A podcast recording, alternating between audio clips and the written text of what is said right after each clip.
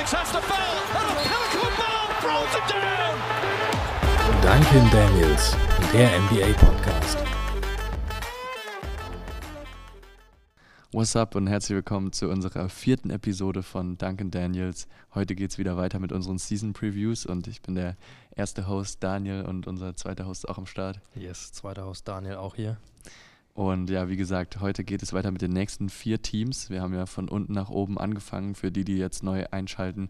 Ähm, wir machen quasi eine kleine Prediction für alle Teams aus der NBA, wie die Off-Season-Moves waren und äh, gucken uns dann an, wie haben sich die Kader verändert, geben unsere, unseren Senf dazu, sage ich jetzt mal. Und wir sind inzwischen jetzt schon ziemlich so in der Mitte angekommen, würde ich jetzt ja. sagen. Jetzt kommen so die ersten Teams, die, die auch einen Winning Record hatten.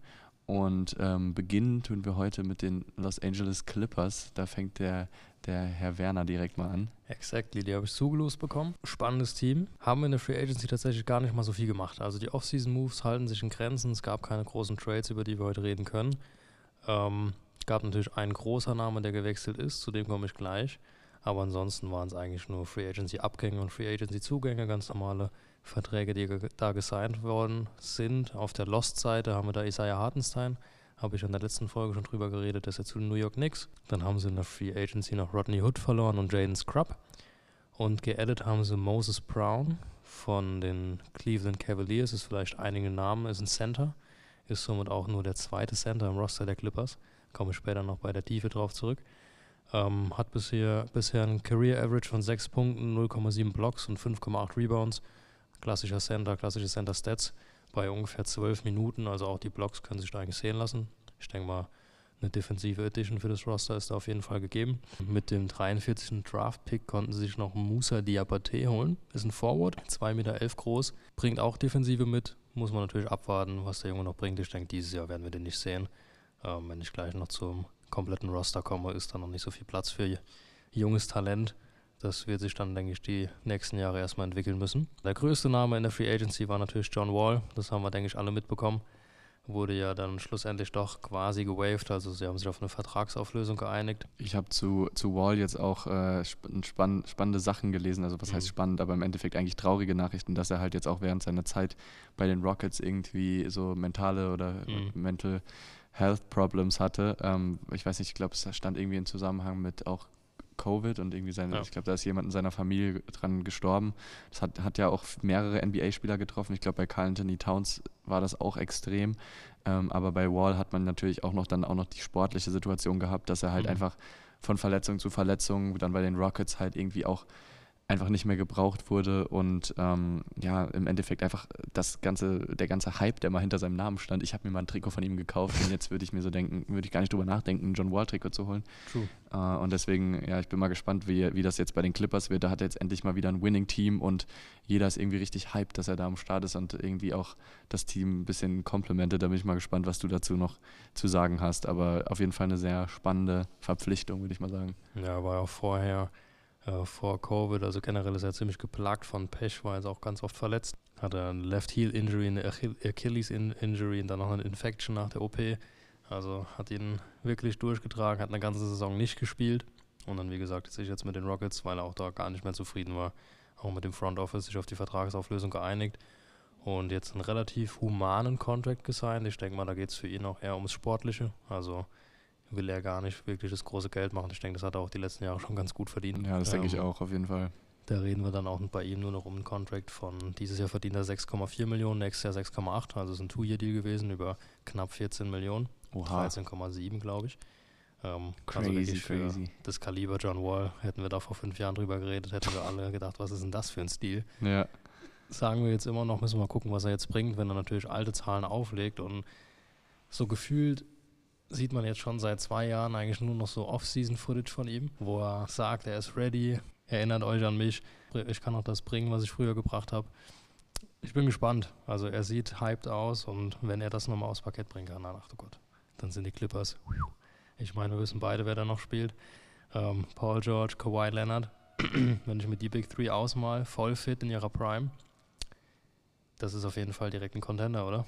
Ja, safe. Also absolut. Ich glaube, für viele stehen die auch so ein bisschen auf der, so als Geheimfavorit mhm. schon fast für, den, für die Championships auf der Liste. Das habe ich jetzt auch schon mehrmals gelesen.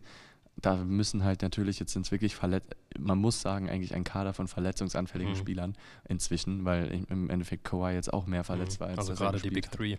Gerade die Big Three. Paul George als auch kein unbekannter Name in, äh, bei den Ärzten von Teams und dann Kawhi Leonard kommt jetzt auch aus einer Verletzung zurück. ACL-Injury ist ja auch keine äh, kleine Injury, die kann ja natürlich auch mal im Kopf ein bisschen was hinterlassen.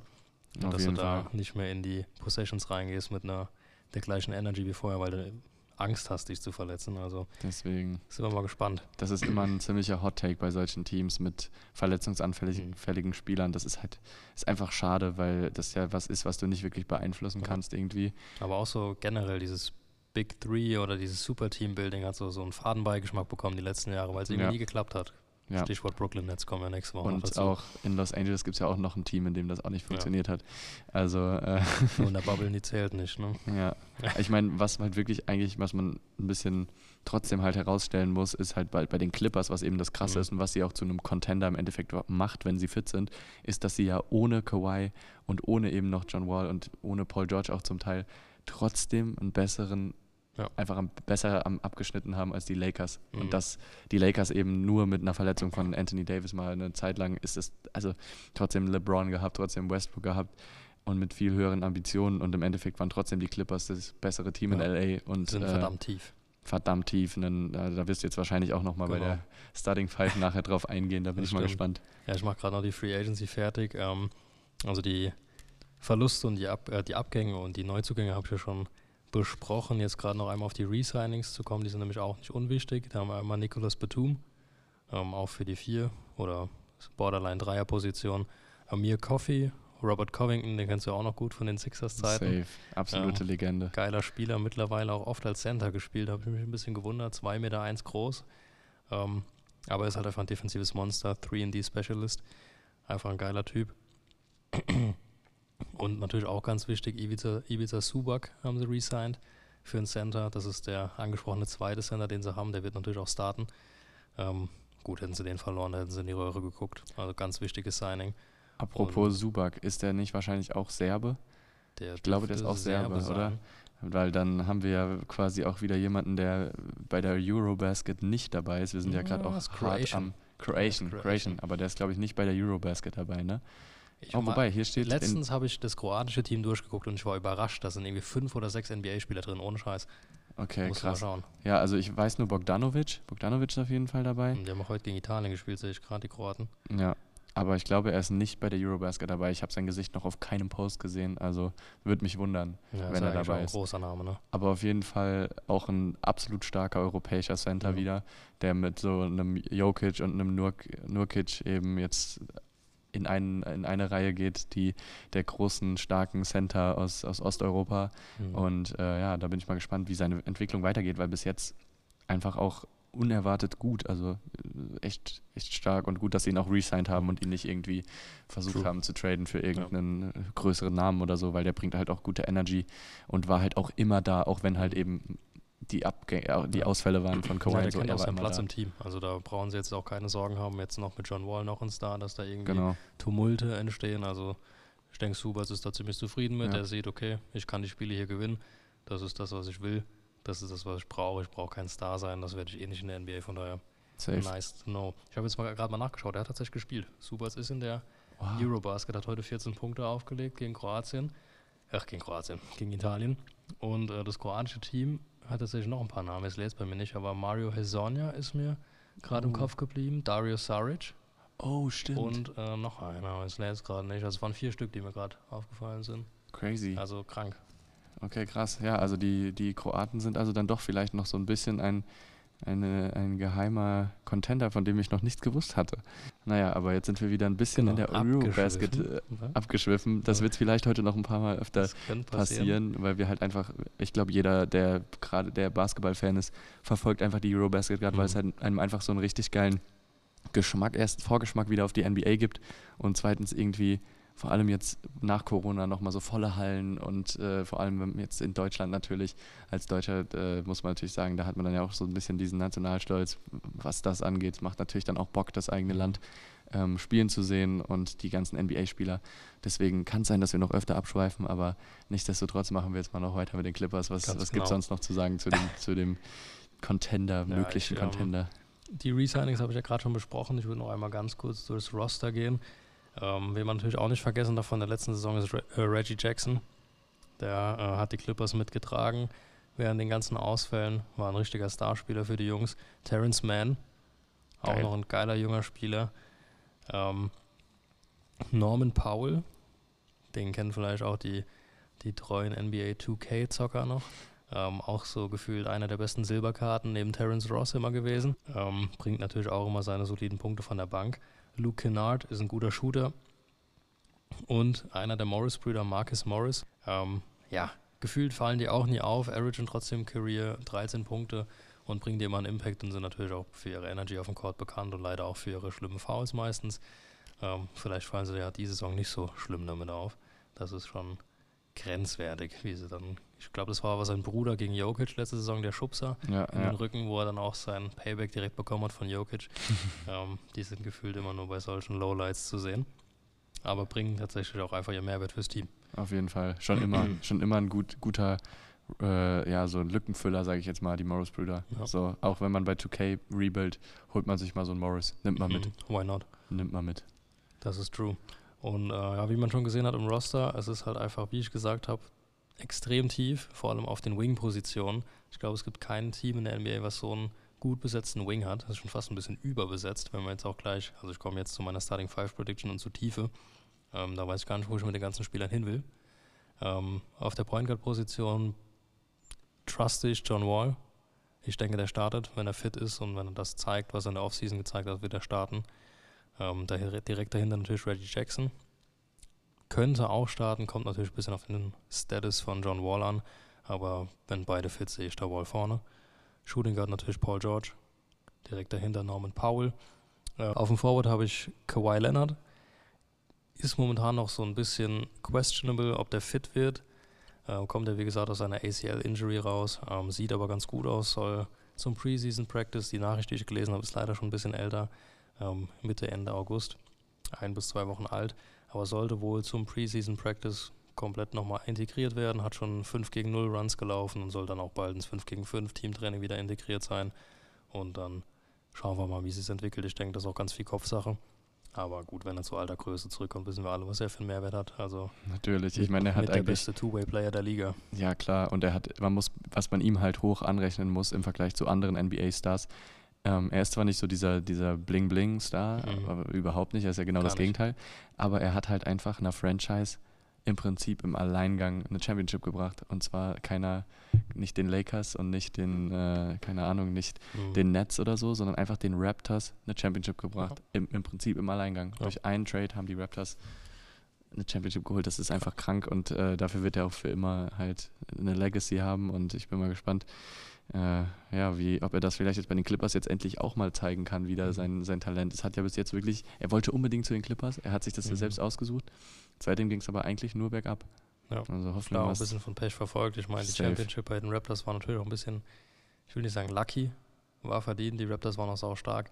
Also das Aus, also das Aus des Sixers willst Ja, du natürlich auch nie vergessen. da will ich nicht drüber, drüber reden. Buzzer wieder von Kawhi. ähm, aber die Finals natürlich mit den Injuries von Clay Thompson und Ja. Kevin Durant. Ja, Wäre wahrscheinlich anders Ja. ausgegangen, muss man schon ehrlich sagen, aber im Endeffekt gehört sowas halt dann auch dazu. Und eine Championship zu holen, wenn du am Ende Champions, Champion bist, dann, dann kann keiner was sagen, außer So du hast die Bubble Championship geholt. dann äh, zählt die nicht. Genau, ne, das äh, Small Forward Kawhi Leonard, ganz klar. Power Forward bin ich jetzt ein bisschen zwiegespalten. Habe ich jetzt Nicholas Batum und Marcus Morris stehen. Ich würde wahrscheinlich eher für Nicholas Batum gehen, weil er der mehr defensivere Power Forward von beiden ist. Und du brauchst bei John Wall, Paul George, Kawhi Leonard nicht noch einen offensive-minded Power Forward. Also die bringen von der Size und vom Frame sind sie quasi die, exakt derselbe Spieler, sind beide glaube ich 2,8 Meter acht hoch und auch ziemlich gleich schwer. Aber dann gehe ich da lieber für Batum.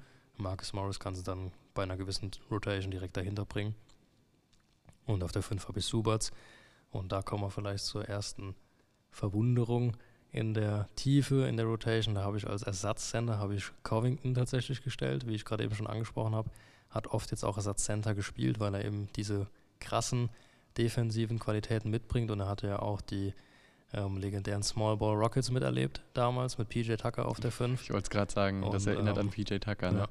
Ja. Hat da also gelernt, wie man auch klein spielen kann. Ja. Und ähm, da die zweite Option hinter Subas eben nur der junge Moses Brown ist, denke ich, dass sie da am Anfang wahrscheinlich mit der zweiten Riege eher klein spielen werden. Oder vielleicht mal Batum auch auf der 5 und Roko auf der 4. Das wird ein bisschen switchen, je nachdem, wer die 5 besser verteidigen kann. Aber dann denke ich, ist die Second Option immer klein und die erste gerade, wie gerade eben besprochen, mit Subats. Jo, das ist so meine Prediction. Was hast du dazu zu sagen?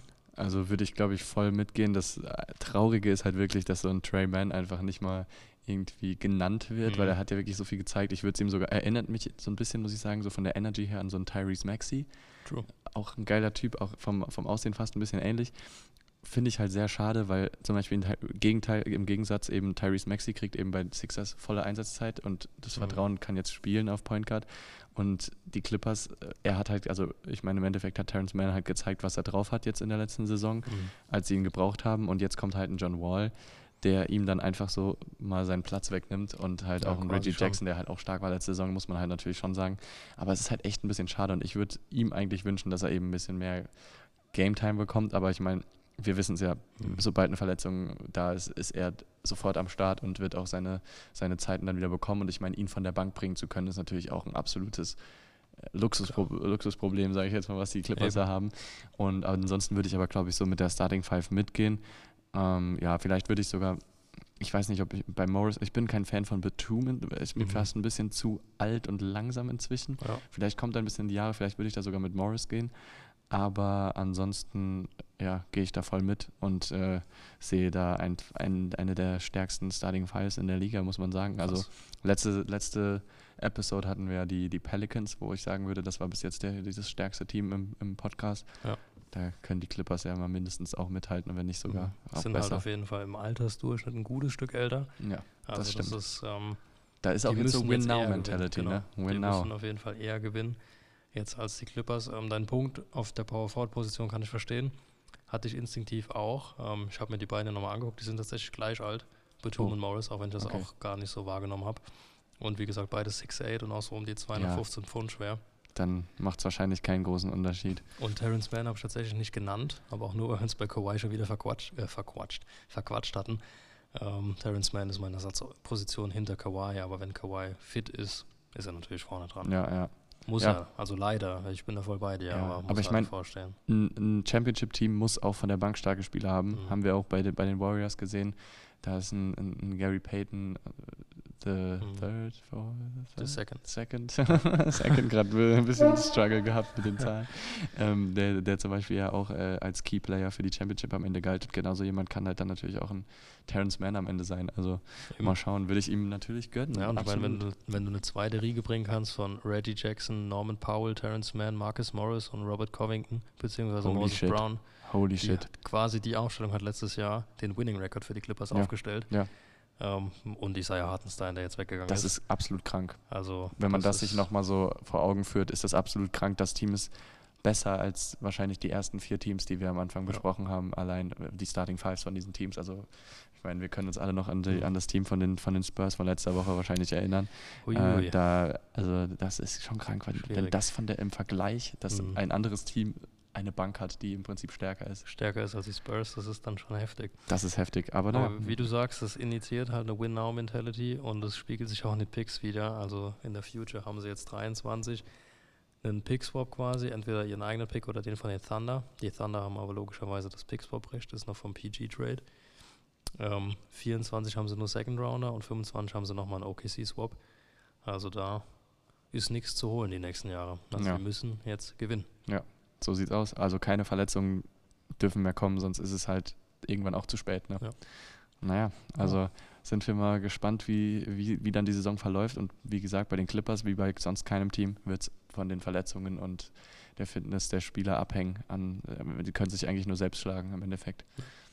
Naja, gut. Dann äh, würde ich sagen, machen wir weiter mit dem nächsten Team. Äh, das sind nämlich die Charlotte Hornets, die auch für mich ein sehr cooles Team sind in der NBA. Also ich habe schon immer so ein bisschen, äh, ich, ich feiere irgendwie, die, ich feiere die Farben von, dem, von diesem Team, muss ich einfach sagen. Dieses Türkis und so ist einfach geil.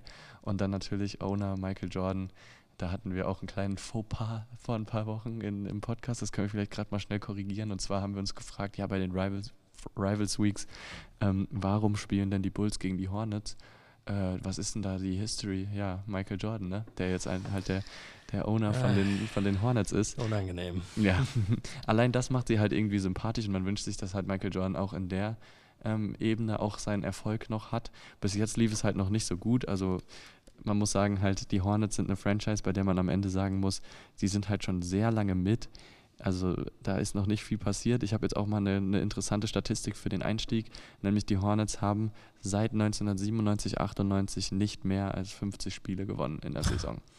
Das ist halt schon eine sehr lange Durststrecke. Das kam wahrscheinlich auch nicht so oft vor in den knapp 25 Jahren. Genau, genau. Deswegen also da muss jetzt wirklich mal was geschehen. Man muss ja sagen, man hat echt auch letzte Saison, muss ich sagen, hatte ich schon Hoffnungen, dass ähm, das Same. besser wird. Die haben auch stark begonnen. Ich weiß noch, die hatten einen richtig guten Winning Record mhm. und hat gedacht, ey, die werden so Vierter, Fünfter im Osten. Aber komplett abgebaut am Ende und mhm. dann im Plane Tournament halt auch direkt verloren, ja. das erste Spiel. Ne?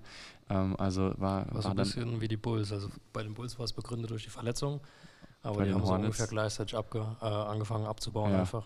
Und jetzt, wenn man sich fragt, woran kann das gelegen haben, es ist ja ein sehr junges Team, sehr athletisches Team, aber es sind halt auch alles schwierige Charaktere, beziehungsweise alles auch so, ja, so äh, junge Spieler, die halt eben nicht, die halt so ein bisschen so ihre Star-Allüren mhm. auch haben und so ihre Ticks. Und ähm, da hat natürlich auch die größte Schlagzeile, die bei den, bei den Hornets jetzt, die haben keine großen Moves gemacht in der Offseason. Was man natürlich sagen muss, der allergrößte Move war, hat, den hat Miles Bridges im Prinzip selbst gemacht.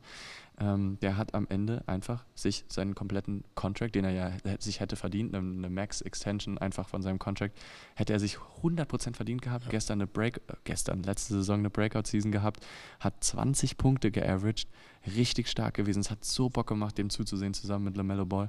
Und dann verspielt er sich alles komplett. Denn, ich weiß nicht, ob sie da mitbekommen hat, aber er wurde eben angezeigt bzw. angeklagt wegen häuslicher Gewalt und Kindesmisshandlung. Er hat zwei Kinder mit seiner Frau und äh, es wird eben eben vorgeworfen, dass er vor den Augen der Kinder eben die Frau attackiert hat, beziehungsweise halt eben verletzt hat. Und äh, er wurde gegen eine Kaution von rund 127.000 Euro freigelassen, aber seine Frau hat dann eben auch Bilder gepostet, äh, die eben genau diese Verletzung im Gesicht zeigen, von mhm. der sie gesprochen hat. Heißt, es ist halt, es gibt Proof, es ist wirklich passiert. Ähm, er sagt trotzdem, er ist unschuldig. Das ist so die letzte Schlagzeile, die man jetzt ja. finden konnte online. Ja, was soll er sonst sagen? Genau, was soll er sonst sagen? Im Endeffekt war das eben kurz davor, bevor die Hornets sich eben entscheiden wollten, ja, okay, was, was bieten wir ihm für einen Contract? Damit hat er sich natürlich jetzt erstmal verkackt. Ähm, die haben dementsprechend eben nicht das Qualifying Offer eben gezogen ja. am Ende. Äh, das mussten sie bis zum 13. Juli machen. Und äh, ja, das, das Result davon ist eben, dass Bridges jetzt ein Free Agent ist und äh, der wird 7,9 Millionen jetzt für die nächste Saison verdienen, mhm. ähm, wenn er ein, äh, ein Jahresdeal eben unterzeichnet. Und die Hornets sind eben jetzt noch sehr, also noch kein offizielles Statement, wie das jetzt genau ausgehen soll, ja. aber die Hornets haben sich halt, also im Endeffekt würden, würden sie ihrem Ruf ja eigentlich nur selbst schaden, wenn sie so jemanden dann nee, auch wieder signen würden. Um Gottes Willen. Also, also es ist zwar irgendwie schade, weil für die Hornets ist es ein massiver sportlicher Cut. Also ja. Bridges war eine Säule letzte Saison. Ja. Und wäre das dieses Jahr auch safe nochmal geworden. Safe, also wenn also. nicht noch besser, ne? Also er ist ja noch super jung und hat sich halt, er, er hätte Most Improved Player locker werden können, auch letzte Saison, hätte All-Star schon fast sein können. Da war er auch knapp davor. Also, und so ein Spieler ist dann einfach mit einem Schnips mhm. von einem Tag auf den anderen im Prinzip mhm. einfach keine Option mehr. Und das, das wird tief sitzen bei den Hornets, weil sie jetzt eben gerade im Aufschwung waren und dann fällt so jemand eben weg. Ähm, ja, deswegen werde ich jetzt im Endeffekt halt auch, muss ich sagen, dass die Hornets wahrscheinlich nächste Saison jetzt auch nicht auf einmal wieder viel besser werden als die Saison Kann davor. Kann ich mir auch nicht vorstellen. Genau, also da werden wir jetzt, also was die Offseason-Moves angeht, wie gesagt, ist das eigentlich der größte Move. Montrezl Harrell ist jetzt gegangen, auch als Free Agent, wurde gerade eben, bevor wir die Episode aufgenommen haben, von den Sixers gesigned für zwei Jahre. Geil. Richtig geiler Deal für die Sixers, da gehen wir dann nochmal genauer drauf ein, wenn wir die Sixers analysieren, würde ich sagen. Ähm, war jetzt auch nicht so gut bei den Hornets, äh, hat, hat, man sich auch irgendwie ein bisschen mehr versprochen mit seiner Energy. Und als er kam, ging es auch irgendwie fast schon eher bergab, habe ich ja. noch so in Erinnerung. Ähm, deswegen haben sie ihn dann auch einfach gehen lassen. Und ein Isaiah Thomas ist eben auch gegangen als Free Agent, der jetzt auch nur noch rumgereicht wird, leider. Mhm. Ähm, ansonsten haben sie wirklich eigentlich nur Cody Martin resigned, bei dem ich letztes Jahr das erste Mal gemerkt habe, dass der halt einen Zwillingsbruder hat. Es gibt ja zwei Martins, mhm. ähm, die genau gleich aussehen. Und ich war die ganze Zeit so, Moment, ist, spielt er nicht bei dem einen Team? Da habe ich irgendwann mal Heat? gegoogelt. Ja, genau, der andere ja. ist bei den Heat. Ja, auf den kommen wir auch nochmal zu sprechen. Ähm, und eben zwei Rookies gedraftet und einen davon, der, über den werde ich jetzt noch kurz was sagen, der wurde an Stelle 15 gedraftet. Und zwar kam der von Duke, also ein ziemlich renommiertes mhm. äh, College. gefühlt jeder her, ne? Wo auch gefühlt jeder schon herkommt, beziehungsweise die schon am laufenden Fließband starke Rookies produziert haben. Deswegen dachte ich mir, okay, gucke ich mir den mal genauer an. Der ist Position Center, macht für die Hornets absolut Sinn, finde ich einen richtig geilen äh, Pickup. Der ist 7 Feet tall, also halt einfach sehr groß ähm, und ist vergleichbar mit Clint Capella. Also okay. so vom, vom, vom Bild her, er ist also ein sehr starker Defender und eben ein Lob-Finisher. Mhm, könnte dann ja gut zu LaMelo Ball passen. Ein sehr guter Fit für LaMelo Ball sein. Also da, ich, ich habe vorher von ihm nichts gehört und dann, als ich das gelesen habe, war ich so, okay, über den muss ich reden. So, da führt kein Weg dran vorbei. Er hat anscheinend auch eine sehr wichtige Rolle im NCAA-Tournament für Duke gespielt und äh, macht halt eher, also ist eher bekannt für eben diese Easy Basket Finishes, heißt Lob Finishes mhm. und so weiter und eben Rim Protection. Hat eine 7-7 Wingspan und halt eine absolute geile Energy um den Korb herum. Also man, also viele, jetzt wenn man sich seinen Draft Report anguckt, sagen eben, dass er halt absolutes Lob-Target ist und halt ein Shotblocker. Also ja, das, wofür man ja. eben auch Clint Capella ja, gut, kennt. Brauchst also du auch. Ich meine, ich habe letzt, letzte Episode auch über Mitchell Robinson geredet, das ist ja auch so ungefähr das Kaliber Stimmt, wahrscheinlich. Dieselbe geht in dieselbe ja. Richtung. Sind zwar nicht so im Hype, weil jeder shooten muss gefühlt heutzutage, aber die Spieler brauchst du und die haben auch einen Mehrwert fürs Team, den Auf du vielleicht Fall. nicht direkt dann in den Medien siehst. genau. Ja, ist vielleicht auch so ein bisschen Miles Bridges. Nicht komplett Ersatz, aber könnte dann der Future sowas auch Immerhin noch ein Lauf kompensieren. Ja, ja finde ich auch richtig gut. Das ist auf jeden Fall die positivste Nachricht. Ähm, er hat sogar auch die, die größte Wingspan gehabt im gesamten Draft. Okay, ja, 7 also, 7 dachte ich auch gerade schon das ist, eine Hausnummer. Das ist eine Hausnummer, auf jeden Fall. Und ähm, in, ich habe auch mal geguckt, Summer League gucke ich mir auch immer gern an, hat er auch 1,4 Blocks pro Spiel geaveraged, auch nicht schlecht. Und äh, ja, viele, also wenn man sich so ein bisschen paar mehrere Quellen durchliest, wird, sieht man auch sofort, jeder connectet ihn mit LaMelo Ball. Das mhm. kommt, das haben, haben wir auch direkt gemacht. Äh, da, da werden wir bestimmt viele Top 10 Plays eben Sehr auf NBA.com sehen. dabei ist. Ball ist ja auch ein flashy Player. Ja, ähm, absolut. Aber dafür dann auch eine schwierige Persönlichkeit, wie du schon gesagt hast. Genau, das ähm. ist nämlich das Ding. Wenn man sich das gesamte Roster anguckt von den Hornets, dann sieht man auch, dass es einfach ein sehr durchschnittliches Team ist, was auch die Punkte angeht, beziehungsweise durchschnittlich stark auch. Wenn man guckt, ein Miles Bridges, wie gesagt, 20 Punkte geaveraged, aber auch ein Terry Rozier, 19,3, hat man irgendwie auch nicht so viel von mitbekommen. LaMelo Ball auch seine 20 Punkte geaveraged, Gordon Hayward 15, PJ Washington 10, Kelly Oubre 15 und Montrezl Harrell. Das sind dann zusammen eben einfach mal sieben Spieler, die Double Digits geaveraged haben. Das ist schon sehr stark. Aber da ist halt das Problem auch, es sticht keiner so richtig heraus. Ja, du hast keinen so Closer, der vielleicht auch mal am vierten Viertel dein Team trägt und die Spiele entscheidet, sondern halt einfach nur, die spielen halt vor Fun, was geil ist für die Zuschauer, aber für die Fans, fürs Team und auch für den Owner Michael Jordan ist dann irgendwie ein bisschen, hm, du gewinnst halt nicht am Ende, weil genau. keiner so wirklich richtig dahinter ist. Und da sieht man eigentlich auch schon direkt das Problem der Hornets, nämlich dass eben so ein bisschen, es fehlt das gewisse Etwas, um eben am Ende dann doch mit einem guten Winning-Record dazustehen und eben auch Chancen zu haben in den Playoffs. Ja. Und äh, ja, ich meine, es erinnert mich so ein bisschen an die Pacers, bevor sie den Rebuild gestartet haben. Da hat, die hatten auch immer so gefühlt eine richtig gute Starting Five, wo man sagen würde, jeder kann Double Digits irgendwie locker averagen aber das führt halt zu nichts. Und mhm. äh, ja, bei den Hornets ist halt immer noch das Potenzial da, das muss man sagen. Die müssen natürlich kein Rebuild einleiten jetzt sofort, aber äh, dafür, dass jetzt Bridges schon mal weggefallen ist, das muss man jetzt auch erstmal auffangen. Und äh, muss, bin ich mal gespannt, wie das jetzt weitergeht. Die müssen sich auf jeden Fall dann jetzt zeigen, ob, also wenn, wenn diese Saison kein Winning Record dabei rausspringt und nicht wenigstens mal eine Playoff-Teilnahme, da muss man sich schon Gedanken machen, ist, macht das überhaupt Sinn mit diesem Kader? Und ja, genau. Also, wenn man sich die Salaries anguckt, da, da denkt man, da wäre ein Keyplayer, nämlich ein Gordon Hayward, der nämlich verdient wie einer. Der hat mhm. eben 30 Millionen noch dieses Jahr äh, oder verdient dieses Jahr noch 30 Millionen, hat aber in den letzten drei Jahren nie mehr als 45 Spiele gespielt, ist immer noch sehr verletzungsanfällig und äh, wir hoffen natürlich alle, dass er jetzt die Saison mehr zeigen kann, vor allem wenn jetzt Kelly Oubre nicht mehr da ist. Ach, Kelly Oubre, ähm, jetzt Miles Bridges nicht mehr da ist. Ähm, und Kelly Oubre kann natürlich da auch dann auf der Position spielen, aber äh, ich denke, da wird Gordon Hayward auf jeden Fall nochmal mehr Ze Spielzeit kriegen und eben zeigen können, was er drauf hat und hoffentlich gesund bleiben. Ähm, Terry Rozier hat äh, verdient noch 21 Millionen, ist schon viel, Schon aber viel. ich wusste ehrlich gesagt auch nicht, ich hatte nicht auf dem Schirm, was er für Punkte average. Ja. Äh, dafür ist es schon noch okay, aber es ist schon Mhm. auch Na gut, viel. die haben halt auch nicht wirklich so viele andere Optionen. Ne? Genau. Also einer das muss ja stimmt. irgendwann mal die Punkte machen und für that. 21 Millionen und ich sehe auch gerade, er verdient die nächsten vier Jahre noch mehr. Aufsteigender Contract, das ist schon, Das ist halt schon viel. das Das, ist auch schon 28, ne? ja. Ich dachte irgendwie auch jünger, ne? Mhm. Ja, crazy. Naja, also man muss sagen, die Verträge könnten eigentlich auch ein bisschen besser sein. Äh, wenn man jetzt sich die Hornets, an, Hornets anguckt, hat, hat man das Gefühl, es ist immer so, auf der einen Seite sieht es eigentlich auf den ersten Anschein gut aus, so wie man auch eben, wie gesagt, sich die Highlights von denen anguckt und denkt, alter, geiles Team. Aber wenn man halt so ein bisschen deeper geht, merkt man dann doch, okay, die haben schon ziemlich große Baustellen noch immer.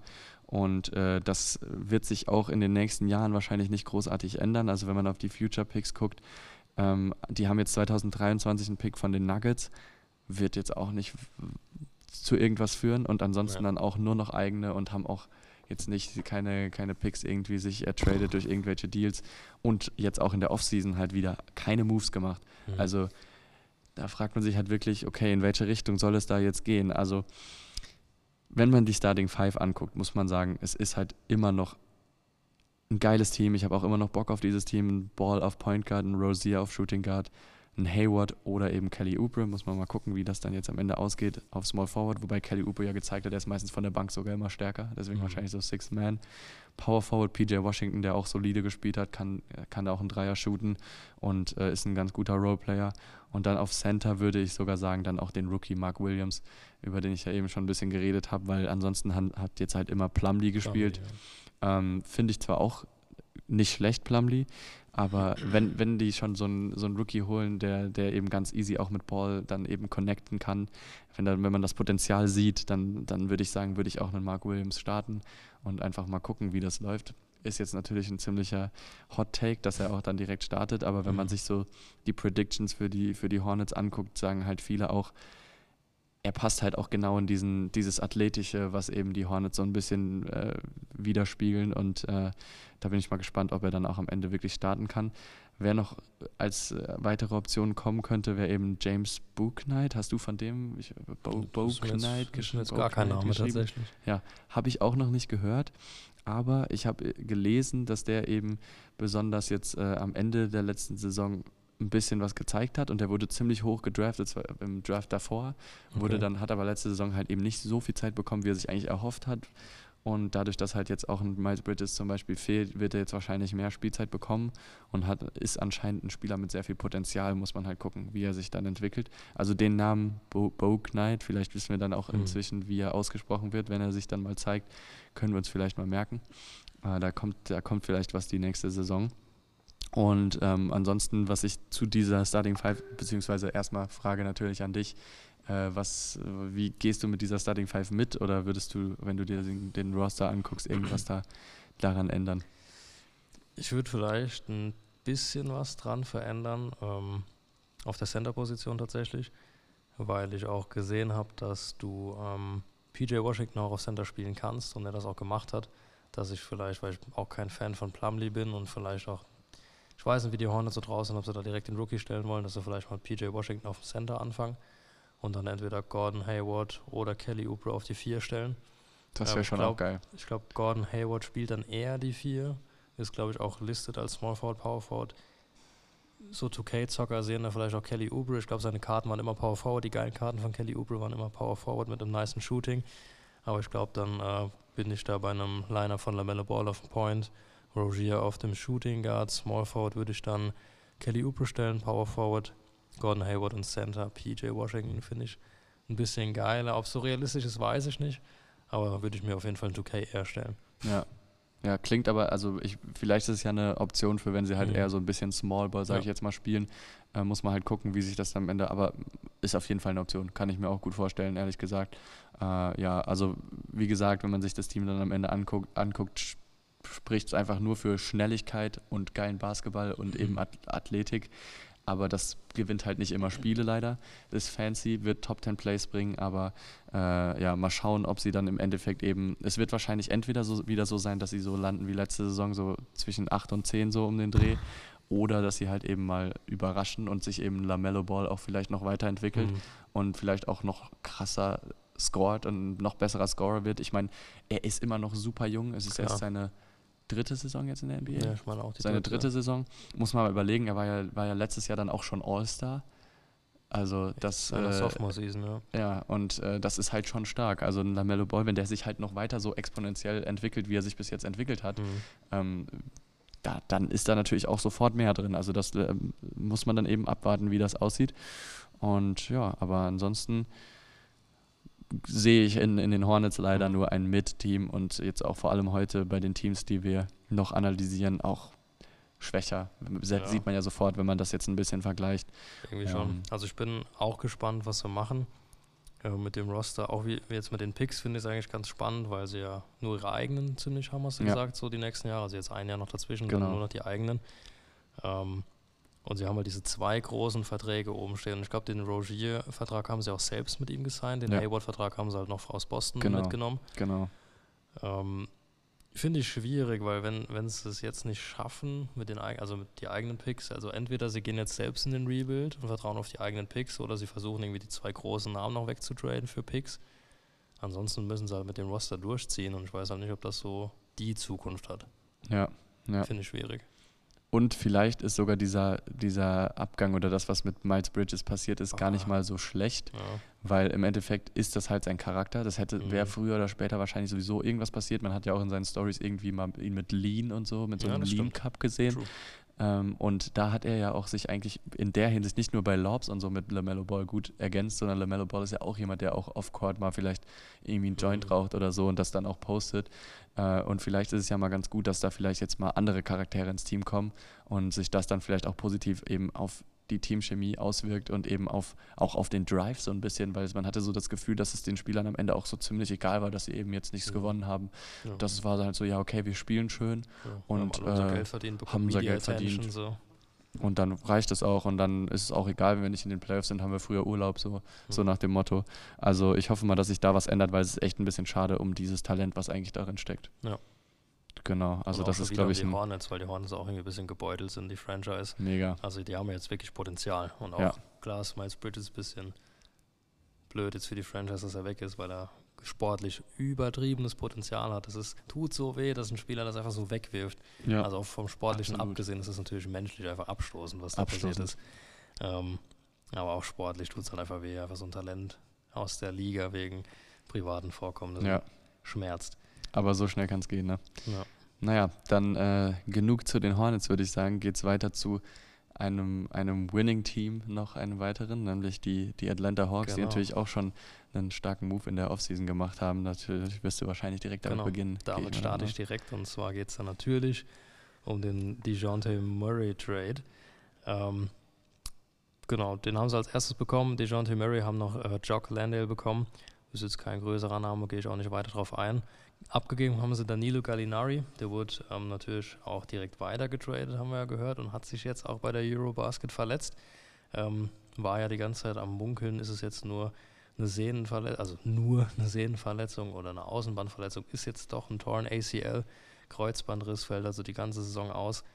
Bitter für die Hawks jetzt natürlich eigentlich noch mehr Win in dem Trade, so blöd es auch klingt. DeJounte Murray bekommen, Gallinari abgegeben, der sich wahrscheinlich auch bei ihnen dann verletzt hätte diesen Sommer. Ja. Also Glück gehabt, sage ich mal. Also neben Gallinari haben sie natürlich noch einen Haufen Picks bekommen. Ähm, von den Hawks muss man mal gucken, wie die sich dann in der Zukunft return werden. Aber natürlich in Rebuild eingeleitet bei den Spurs, hast du ja schon drüber gesprochen. Genau. In der vergangenen Folge haben sie einen 23er First Runner bekommen, 25 First Round, 26er Swap und 27 First Round. Also die Spurs sind da für die Future gesteckt. Und ähm, genau, die Hawks haben sich in der Win-Now-Mentality verstärkt. Win-Now-Mentality zieht sich jetzt, denke ich, auch durch die nächsten Folgen. Ähm, das wird noch ganz spannend. Ähm, safe, was safe. soll man über die John Murray sagen? Also, ist natürlich ein geiler Spieler. Ähm, er komplementet auch Trey Youngs Game so ein bisschen, finde ich, weil er bringt mit seiner Spannweite für seine Position hat er wirklich äh, bringt er da einiges mit. Gute Perimeter-Defense kann er dazu beitragen. Die hast du halt mit Trey Young nicht. Also Point und Shooting Guard kann er halt gar nicht verteidigen. Trey Young generell Defense ist halt hm, schwierig. So geil, wie er, wie er offensiv ist, wo man dann denkt, okay, er ist einer der stärksten Spieler der Liga. Defensiv kannst du ihn auch einfach auf die Bank stellen, zu viel Ja. spielen. Ist halt leider so. Ja. Also da bringt er dir keinen Mehrwert. Ähm, und du hast neben Trey jetzt auch mal noch einen Second Dynamic Playmaker, der mal den Ball führen kann. Das heißt, Trey Young kann auch ergo, klar, er muss nicht immer Playmaking spielen, aber er muss auch nicht immer seinen eigenen Shot createn. Das heißt, er kann auch mal wie Stephen Curry an Picks vorbeilaufen und ein bisschen Offball spielen. Also stelle ich mir spannend vor. Trey Young mehr aus dem Catch and Shoot könnte natürlich auch eine ganz andere Gefahr werden für die Liga. Weiß ich nicht, wie die Liga damit umgehen will. Also finde ich sehr spannend, tatsächlich, muss ich sagen. Ja, safe. Ja, das zu, DeJounte Murray nur als Kompliment für Trey Young und natürlich selbst auch ein Megaspieler. Ja, Also, dass wir ihn jetzt so, so, so nennen, ja, er komplimentiert ganz Mhm. gut Trae Young, aber ist halt auch einfach selbst ein All-Star Ja, und ein äh, All-Star, ein grandioser Two-Way-Player. Defensiv macht er Spaß, offensiv bringt er alles mit, kann zum Korb, schießt von der Dreierlinie. Also, das wird eine sehr, sehr solide Se Second Option für die Hawks. Ähm, ja, hat er sich mal eben vor John Collins gedrückt, aber ich denke, John Collins kann damit auch ganz gut leben als dritte Option dann. ja, wird man sehen, wird man sehen, wer Ja. wie, wie sehr eben dann am Ende im Endeffekt scoren wird, weil, im weil man muss ja natürlich sagen, John Collins und Trae Young ar- arbeiten halt auch geil zusammen, ist im Prinzip wie gerade eben LaMelo Ball und, und Miles Bridges True. noch, was wir genannt haben, eben auch wieder Point Guard und ein Power Forward, der, die sich eben Ja. im Endeffekt, wo die Lobs geschmissen werden und ein, ein John Collins profitiert. Also ich würde mal mich weit aus dem Fenster legen, aber ich glaube, ohne Trae Young wären John Collins eben halb so viel wert. Ja. Also Ja, ist einfach so. average. Er ist zwar auch wirklich stark und ich feiere ihn auch übelst Mhm. als Spieler. Äh, geiler Energizer und äh, kann auch eigentlich im Prinzip alles. Aber Trae Young wirft ihm halt auch immer die Dinger so, so Ja. butterweich, wirklich einfach geil. Ja, Auf jeden Fall. Und durch äh, DeJounte Murray hat er natürlich auch nochmal mehr Platz auf dem Feld dadurch gewonnen. Ähm, und er wird natürlich auch von DeJounte Murray, der hat ja auch Play, bringt auch Playmaking mit. Also ich denke auch, dass er mit John Collins funktioniert. Muss man mal gucken, wo sie sich in der Scoring Option einordnen.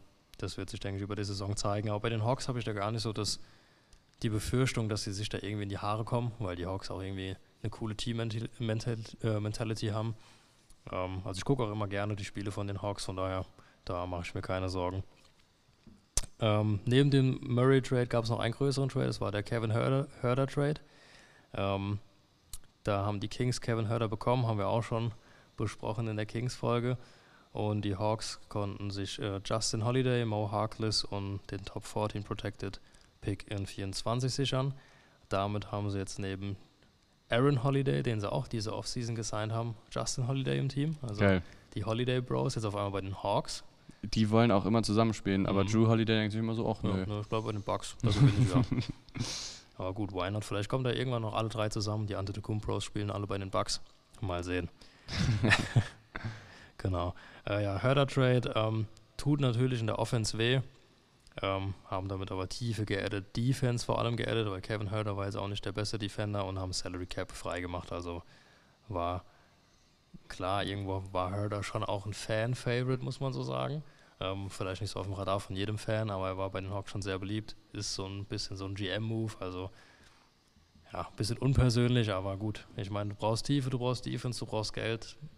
Ist halt ein No-Brainer irgendwo Ja. geschäftlich, leider. Es hat schon, also es hat für die Hawks einfach leider Sinn gemacht so Ja. und ich meine für die für die Kings ist es jetzt auch ein absoluter Win. Also es war einfach für beide Teams ein guter Deal, Mhm. der für beide absolut Sinn gemacht hat, würde ich sagen. Ja. Was äh, letztes Jahr auch noch aufgefallen ist, ist, dass die Hawks verdammt tief waren. Und einige Experten meinen auch schon viel zu tief, weil du diese ganzen Spieler gar nicht gebraucht hast. Ähm, deswegen war auch äh, der bestbewerteste Off- Off-Season-Move nach dem Murray-Trade tatsächlich einfach die ganzen Free Agents ziehen zu lassen. Und zwar sind diese Saison gegangen Lou Williams, Dylan Wright, Timothy Luabu Cabarro, äh, Giorgio Deng, Kevin Knox und Skylar Mays. Wow. Also Ja. ist jetzt kein Name dabei, der dir instant wehtut. Lou Williams, klar, war mal Six Man of the Year, kurz vor Montrezl Harrell, meine ich. Kommt jetzt aber auch in Ja. die Jahre. In, Also, kommt jetzt in die Jahre, bringt er jetzt sagen. auch nicht mehr den Mehrwert. Dylan Wright äh, war natürlich nach ähm, Trey Young der einzig richtige Point Guard, den sie noch hatten. Da verlieren sie jetzt natürlich auch Defense und ähm, im Gegensatz zum neuen Si- Signing Aaron Holiday Defense und Shooting Percentage. Aber du sparst halt da auch wieder einen Haufen Geld. Ich meine, Dylan Wright hat auch jetzt einen Zwei-Jahres-Vertrag, habe ich ja letzte Folge auch besprochen. Ja. 13 Millionen bekommt er jetzt, glaube ich. Ja. Und sie So haben einfach Aaron. Holiday ein Jahr 1,9 Millionen. Also haben sich quasi in einem Jahr 7 Millionen gespart für einen jüngeren, energetischeren Spieler, der noch Zeit für Entwicklung hat. Also wäre für mich auch ein No-Brainer-Move, finde ich ein geil, geile Ja. Edition und tut dann Wright auch nicht weh. Und die anderen Spieler, alles Flügel. Cab Cabarro, Jiang, Knox und Mace. Flügel war stacked und die brauchst du da gar nicht. So, Kevin Knox, also haben wir auch, glaube ich, auch letzte Folge drüber gesprochen, ist irgendwie so ein kleiner No-Name geworden. Er wurde Ja. auch hochgepickt. Safe. So ein Spieler, der dir irgendwie, der gar nicht mehr so richtig in die Liga passt, auch nur so ein Instagram-Highlight-Reel und auf einmal war er in der Liga und dann war er wieder weg. Das ging, geht ganz schnell, wenn du eben einfach nicht das richtige Skillset für die NBA hast, dann bist du Mhm. auch genauso schnell, wie du drin bist, bist du auch genauso schnell wieder raus oder halt eben Mhm. auch vergessen, einfach so ein bisschen und äh, wirst dann einfach nur von einem Team zum nächsten weitergetradet. Denn Im Endeffekt muss man sich nämlich ja immer denken, so auf dem Papier, ja, das ist ein Trade, okay, äh, Mhm. da geht ein Spieler von A nach B. Aber wenn du überlegst, diese Spieler müssen ja dann immer wieder mit ihren Familien von dem Ort zu dem Ort Mhm. ziehen und alles auf den Kopf werfen und kriegen dann nicht mehr ordentliche äh, Spielzeit. Also da würde ich fast lieber, glaube ich, einfach in der G-League spielen und immerhin da meine guten Punkte averagen, so, Mhm. keine Ahnung. Also, ich weiß nicht. Es ist ein bisschen sad, aber ich meine, so ist das Spiel. So, Ja, ich, That's so, the game. That's the game. Das ist halt wirklich so. Es ist halt im, im Prinzip ist es ein Business. Ja. Und klar, es ist ein Business mit Menschen. Aber das ist halt auch das Risiko, was du in Return für so ein großes Privileg bekommst, den Sport ausüben zu können und dir damit dein Leben zu finanzieren. Deswegen, True. so ist es halt. Ja, Ähm. Ja, jetzt komme ich relativ spät erst zum Draftpick, obwohl der ziemlich hoch war sogar. Das war ähm, knapp aus der Lottery raus, Nummer 16, AJ Griffin. Ähm, ist schon wieder so ein typischer Hawks-Pick, ist ein Forward mit einer Verletzungshistorie, die sich sehen lässt. Ähm, hat jetzt auch die ganze Summer League verpasst mit einer Foot Soreness. Geil. Ähm, man expected nicht, ihn häufig zu sehen, ist aber ein Forward. Ich habe ja gerade eben gesagt, es sind ganz viele gegangen. Ich meine, Herder ist ja auch ein Shooting Guard, slash Small Forward. Knox, Jang, Cabarro ähm, haben sich jetzt auf jeden Fall noch einen geholt. Einen Jungen, der bringt auf jeden Fall Anlagen mit. Aber muss man mal gucken, ob wir den diesen Jahr überhaupt, se- dieses Jahr überhaupt Ja. sehen. Und er kam von Duke. Duke, wie alle. Also, wie, Ja. wie Duke gerade eben auch der, der besagte Center von den Hornets. True. Und Da haben die haben wahrscheinlich- sie ja auch schon, äh, also ich glaube, Jalen Johnson war auch von Duke, auch ein Forward, auch Verletzungshistorie. Also das können sie irgendwie. Äh, Ja, auf jeden Fall. Mir ist äh, jetzt noch ein kleiner, kleiner Einwurf. Mir ist jetzt auch aufgefallen, dass wir heute in der Episode einfach gefühlt jeden guten Spieler aus der Draft Class von 2018 haben. Wir haben nämlich jetzt einen Trey Young, wir hatten gerade eben einen Miles Bridges und generell diese Draft Class war ja absolut krank.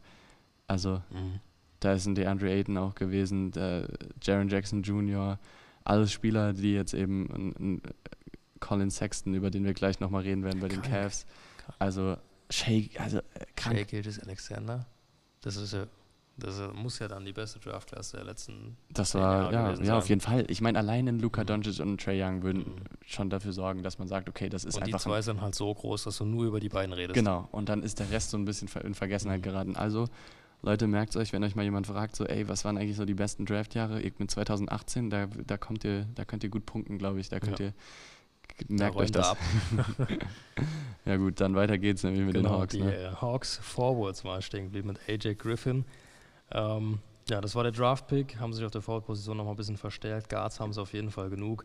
Ähm, wenn man das Roster durchgeht, natürlich Trey Young. Dann haben sie Tyrese Martin diese Offseason noch gesigned. Haben noch Trent Forrest im Team, Tyson Etienne. Äh, alles sehr junge Spieler. Generell das Roster ist ziemlich jung. Äh, alles um die 99, 98er Baujahre, so wie wir. Und 2000, 2001. Ähm, und ziemlich klein. Center haben sie nur Clint Capella und Frank Kaminski. Vielleicht kriegen sie ja da in die Richtung noch was hin. Aber mit Clint Capella ist ja auch noch solide Option. Und dann denke ich, ist Kaminski auch ein guter Backup. Beziehungsweise komme ich jetzt auch in der Starting Lineup dazu. Habe ich jemand anderes hinten dran stehen. Point Guard gehe ich ganz klar mit Trey Young. Shooting Guard, sonst hätten sie, hätten sie den Trade nicht gemacht. DeJounte Murray. Small Forward sehe ich tatsächlich noch die Andre Hunter vorne. Power Forward habe ich John Collins und Center Clint Capella. Ich denke mal, die einzige Position, wo man sich ein bisschen streiten kann, ähm, kommst du ja vielleicht auch gleich noch drauf zurück, ist äh, der Andre Hunter äh, zu Bogdan Bogdanovic. Ich habe da jetzt den Vorzug noch bei Hunter gelassen, einfach wegen der letzten Saison. Ähm, Point Guard Backup habe ich Aaron Holiday, Shooting Guard Justin Holiday. Das will ich schon noch bitte genauso sehen. Ähm, Ich wenn auch, die zweite bitte. Riege reinkommt, dass die Holiday Bros dann richtig aufräumen. Power Forward habe ich dann Maurice Harkless und auf Center habe ich dann statt Frank Kaminski Onyeka Okungwu. Richtig geiler, junger Spieler, auch schon auf dem einen oder anderen Highlight Reel gewesen. Auf den freue ich mich und ich denke, der bekommt auch die Minuten. Ja, safe. Also es hat ja auch letzte Saison schon die Minuten bekommen und wird sich vielleicht jetzt einfach sogar nur noch weiterentwickeln. Mhm. Vielleicht sogar langfristig so ein Move, dass man dann den Capella vielleicht sogar mal noch irgendwann traden kann, äh, weil der ja auch eigentlich in der heutigen NBA, also er ist halt schon stark, aber wenn du halt einen günstigeren, jüngeren Spieler hast, der das vielleicht sogar irgendwie langfristig irgendwie Mhm. übernehmen kann, dann suchst du dir vielleicht auch noch was anderes dafür. Du hast halt mit John Collins schon dieses Piece zu Trae Young, Genau. der dir eben neben den ganzen Lobs, was Collins, äh, was Clint Capella dir hauptsächlich bringt, auch noch andere Seiten. Also der ist halt viel versierter in der Er kann auch Offensive. shooten. Der kann shooten und der Kann kann, alles. dir das, was Clint Capella dir in der Offense gibt, deckt John Collins ab. Dann hast du Clint Capella nur als defensive Säule. Dafür ist er schon fast ein bisschen zu teuer. Ja. Ähm, und du hast halt, ähm, da vielleicht noch kurz den Swing auf die Future Picks. Du hast nächstes Jahr deinen eigenen. 24 hast du deinen eigenen und den Kings First Rounder und 25 den Spurs First Rounder. Wenn du wirklich angreifen willst, hol dir die Picks, hol Clint Capella, vielleicht kriegst du noch einen großen Namen. Wenn die jetzt noch eine Saison äh, gut aufdrehen, haben vielleicht auch die, der ein oder andere größere Name an Sendern Bock auf eine Championship und dann Attacke. Who knows, ja. Das ist eigentlich echt eine, eine, wäre noch ein ganz interessanter Move für die Zukunft, wenn es eben jetzt diese Saison dann vielleicht doch nicht so läuft, wie sie sich erhoffen. Ähm, aber ja, was, was ansonsten die Starting Five angeht, wie du hast mir im Prinzip schon, schon vorweggenommen, ich würde auch sagen, ähm, maximal würde ich einen Bogdanovic starten, Mhm. einfach weil ich halt auch ein absoluter Fan von ihm bin. Ich, ich, ich feiere einfach ihn so als Spielertyp. Aber äh, wahrscheinlich von der Defense her macht es wahrscheinlich eher Sinn, einen, einen Hunter dann Mhm. doch zu starten. Hat er ja auch letzte Saison schon gemacht, nicht Ja. ohne Grund. Und halt einen Bogdanovic von der Bank bringen zu können, ist natürlich auch absolut geil. Das ist eine geile Option. Aber Mega. klar, ich habe mich da auf jeden Fall von der letzten Saison beeinflussen lassen. Jetzt, wo du Murray hast, der Trey Youngs Defensive auffangen kann, brauchst du vielleicht nicht noch einen Hunter auf dem Small Forward und kannst direkt mit Young, Murray, Bogdanovic, Collins und Capella eine volle offensive Breitseite bringen, was natürlich auch nochmal eine ganz andere Gefahr bringt. Ja, safe. Also ja, ansonsten, wie gesagt, gehe ich auf jeden Fall mit der Starting Five mit und äh, bin mehr als gespannt auf die Hawks, weil es auch ein, ein absolut starke, eine absolut Mhm. starke Starting Five und äh, ich glaube, wir sind alle excited zu sehen, wie Murray bei einem guten Winning-Team da, wie, ob der da aufgehen wird, wird er, also ich meine, Prediction, was würdest du sagen, wie, wie weit, wie weit geht's für die Hawks? Also ich denke schon, dass sie ihre letzte Saison war ja so ein bisschen eine Down-Season für die Hawks, haben ein bisschen enttäuscht, dass sie da wieder an die Leistung vor zwei Jahren anknüpfen und in die Conference Finals gehen. Und dann kommt es natürlich ein bisschen auf Momentum an. Und Verletzungspech kommt ja immer dazu bei anderen Teams oder halt bei einem selbst. Und ja, vielleicht haben sie auch mal eine Chance auf einen Titelrun zu gehen. Wäre natürlich auch geil für die Hawks. So. Irgendwie auch ein richtig kleiner Name für uns in unserer Generation NBA-Fans, dass die jetzt so groß geworden sind. Ja. Geil. Also Atl Atlanta halt an sich auch eine Mhm. geile Stadt eigentlich. Halt vor allem halt, wenn man so an, an Rap und so denkt. Ich meine, so die Mhm. Migos und so sind ja auch immer dann am Start. So Kurzzeit ist halt auch irgendwie geil und ich glaube, es macht auch Bock, da Basketball zu spielen. Deswegen würde ich es ihnen auch gönnen, so als Franchise, dass sie da jetzt auch einfach mal oben mitspielen. Und ich meine, den Move haben sie ja nicht ohne Grund gemacht. Sie haben ja im Prinzip mal ihre Zukunft abgegeben und äh, für einen Spieler was hergegeben, der jetzt gerade erst auf dem, auf dem Move war, der jetzt gerade erst All-Star wurde, ähm, der jetzt eigentlich erst seine erste richtig starke Saison hatte. Das ist natürlich auch ein risky Move, äh, aber trotzdem geiler Move und äh, feiere ich absolut, dass sie da jetzt auch mal noch weiter pushen und, Ja. und eben nicht auf, nach dieser Saison, die jetzt eher nicht so gut war, wie zum Beispiel, Gegenbeispiel die Hornets, die haben Ja. eben nicht so viel gemacht, die haben eben nicht diesen Move gemacht, sie hätten ihn ja auch bringen können. Klar. Da haben sich, glaube ich, auch viele Hornets-Fans aufgeregt, äh, dass, dass sie, da, wenn sie sich verglichen haben mit den Hawks, äh, dass das halt, dass, äh, dass die Hawks es einfach viel besser gemacht haben und ja, bin gespannt, ob wir dann am Ende recht behalten, dass sie auch wirklich so stark sind. Wäre natürlich geil, würde ich, würde ich ihnen gönnen. Ähm, ja, aber ansonsten, wenn, würde ich sagen, machen wir weiter dann mit dem, mit dem letzten Team, nämlich den äh, Cleveland Cavaliers. Das wird spannend. Die haben mich nämlich jetzt auch gerade ein bisschen erinnert an die Hawks, was eben den starken Back Backcourt angeht. Da denkt man jetzt so, hm, warum starker Backcourt? Da ist doch nur Darius Garland und ja, ein Sexton. Aber Hm. da hat sich was geändert. Da kamen nämlich gerade neue Nachrichten rein. Äh, gerade jetzt die, die, diese Woche oder Anfang, Ende letzter Woche, Mhm. Donovan Mitchell ist zu den Cleveland Cavaliers gegangen. Wir hatten ihn ja auch schon in den News des Öfteren und es gab immer Gerüchte, ja, geht er zu den Knicks und was weiß ich, es gab tausend Gerüchte, gefühlt jeden die Tag. Cavs waren aber keins davon, ne? Keiner hat von den Out Cavs of geredet. fucking nowhere kam das Out of einmal. nowhere. Und wir waren, Side Story, auf die wir nachher noch ein bisschen mehr eingehen. Wir waren da gerade im Stadion, als die News kamen Mhm. und haben eben Deutschland, also die Eurobasket geguckt und jeder hat auf sein Handy geguckt und es war einfach absolutes Gesprächsthema Mhm. auf einmal, obwohl da halt jeder einfach. Ecke hast gehört, oh mein Gott, mein Mitchell zu den Cavs. Und ich habe nur so, uh, was geht denn jetzt? Ich auch direkt Ja. zur Twitter-Nachricht um jetzt. Donovan Mitchell wird ein Cavalier. Und gerade kam der äh, Buzzer-Beater von Franz Wagner, war es, glaube ich, der Ja. versucht hat, noch einen Beater zu treffen. Also war ganz wild. Ja, absolut wild. Da wird's, wird noch am Ende so ein bisschen drauf eingegangen. Ähm, aber zu dem, zu dem Trade an sich, wenn man sich den am Ende anguckt, äh, ist natürlich auch für beide Franchises, für die Jazz und die Cavs sehr bewegend, wobei wir auf die Jazz ja jetzt nicht eingehen wollen. Ähm, aber der Trade an sich ist im Endeffekt eben, die Cavs haben Donovan Mitchell erhalten und die Jazz haben dafür in Return Colin Sexton, Laurie Markkanen, O.J. Akbaji, ein 2025er Erstrundenpick, ein 2026er Pick-Swap, 2027er Erstrundenpick, 2028er Pick-Swap und ein 2029er First-Round-Pick. Also einfach mal von 2025 bis 2029 mit Picks ausge, äh, ausgestattet. Die Jazz wirklich absolut krank, was sie da machen. Also Und wenn wir die Akbaji Jazz... auch noch quasi den Pick von diesem Jahr, ne? Ja, genau. Akbaji Pick von diesem Jahr, also auch noch ein junger Spieler. Colin Sexton auch noch jung mit Potential.